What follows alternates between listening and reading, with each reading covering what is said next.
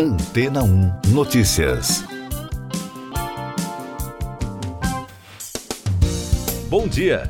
Uma iniciativa dos Estados Unidos para encorajar o uso militar responsável da inteligência artificial obteve o apoio de dezenas de outros países, anunciaram autoridades esta semana, enquanto os governos procuram lidar com os perigos potenciais da nova tecnologia.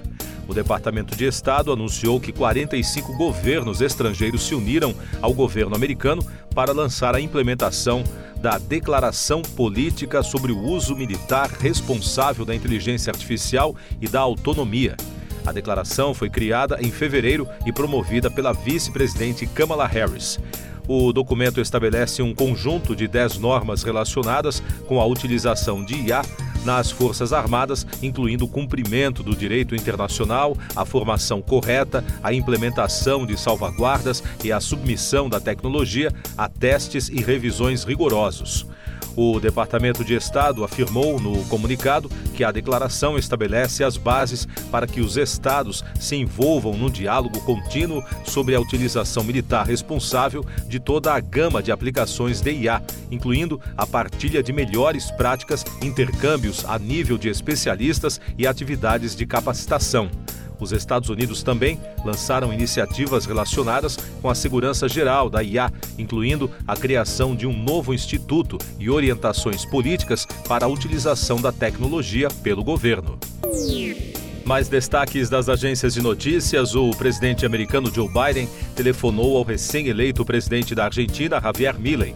Segundo a emissora Todo Notícias, a conversa entre os dois líderes durou 10 minutos. O futuro chefe de governo argentino convidou o norte-americano para visitar Buenos Aires em 10 de dezembro para sua posse, mas o democrata recusou devido a compromissos já agendados. Biden, contudo, garantiu que mandará para a capital argentina um representante.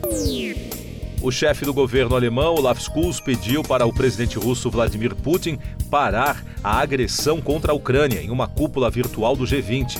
Foi a primeira reunião que o presidente russo participou desde o início da guerra.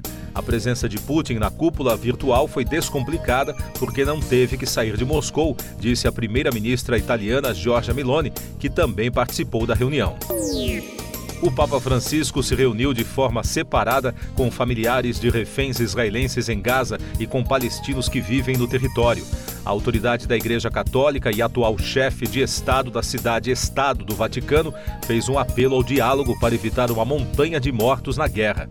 Em Israel, o gabinete do primeiro-ministro Benjamin Netanyahu disse na quarta-feira que não haverá pausa nos combates em Gaza ou libertação de reféns antes de sexta-feira.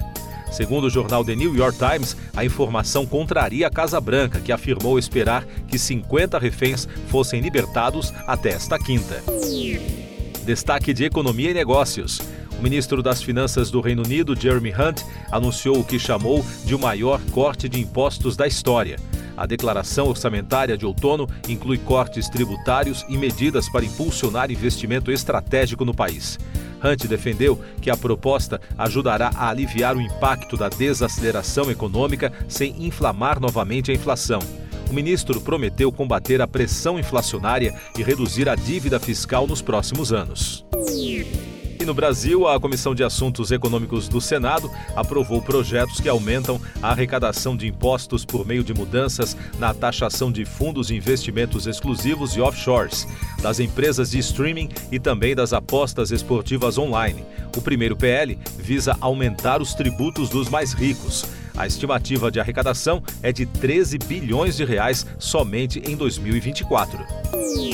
Eu sou João Carlos Santana e você está ouvindo o podcast Antena 1 Notícias, agora com os destaques das rádios pelo mundo, começando com informações da BBC de Londres.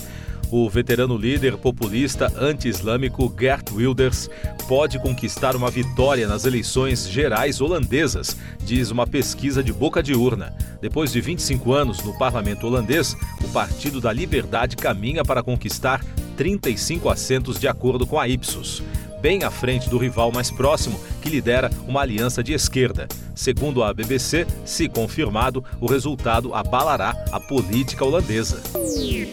Outro destaque da rede britânica, a atriz e cantora mexicana Melissa Barreira foi demitida da franquia Pânico depois que seus produtores disseram que suas postagens pró-Palestina nas redes sociais eram antissemitas. Em um texto, ela criticou os ataques à faixa de Gaza e os classificou como genocídio e limpeza étnica.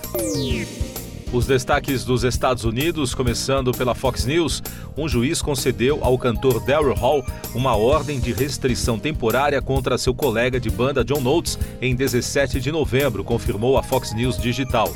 A batalha judicial começou no dia 16, quando Hall processou Oates em Nashville. A ação está lacrada por ordem judicial, mas está listada na categoria contrato dívida. A dupla formou a banda Hall Oates na década de 70 e, embora nunca tenham se separado oficialmente, tanto Hall quanto Oates embarcaram em carreira solo nos últimos anos. Os representantes dos músicos não responderam ao pedido de comentários da emissora. E da ABC News também de Nova York, a ponte Rainbow que liga os Estados Unidos e o Canadá perto das cataratas do Niágara foi fechada após a explosão de um veículo, segundo o FBI e as autoridades locais. Os investigadores canadenses disseram à emissora que o carro não era originário do lado canadense da fronteira. Segundo a rede americana, parece que o incidente começou e terminou no lado americano da ponte. Já o New York Times informa que duas pessoas morreram e um oficial da patrulha de fronteira ficou ferido quando o veículo explodiu. Siga nossos podcasts em antena1.com.br. Este foi o resumo das notícias que foram ao ar hoje na Antena 1.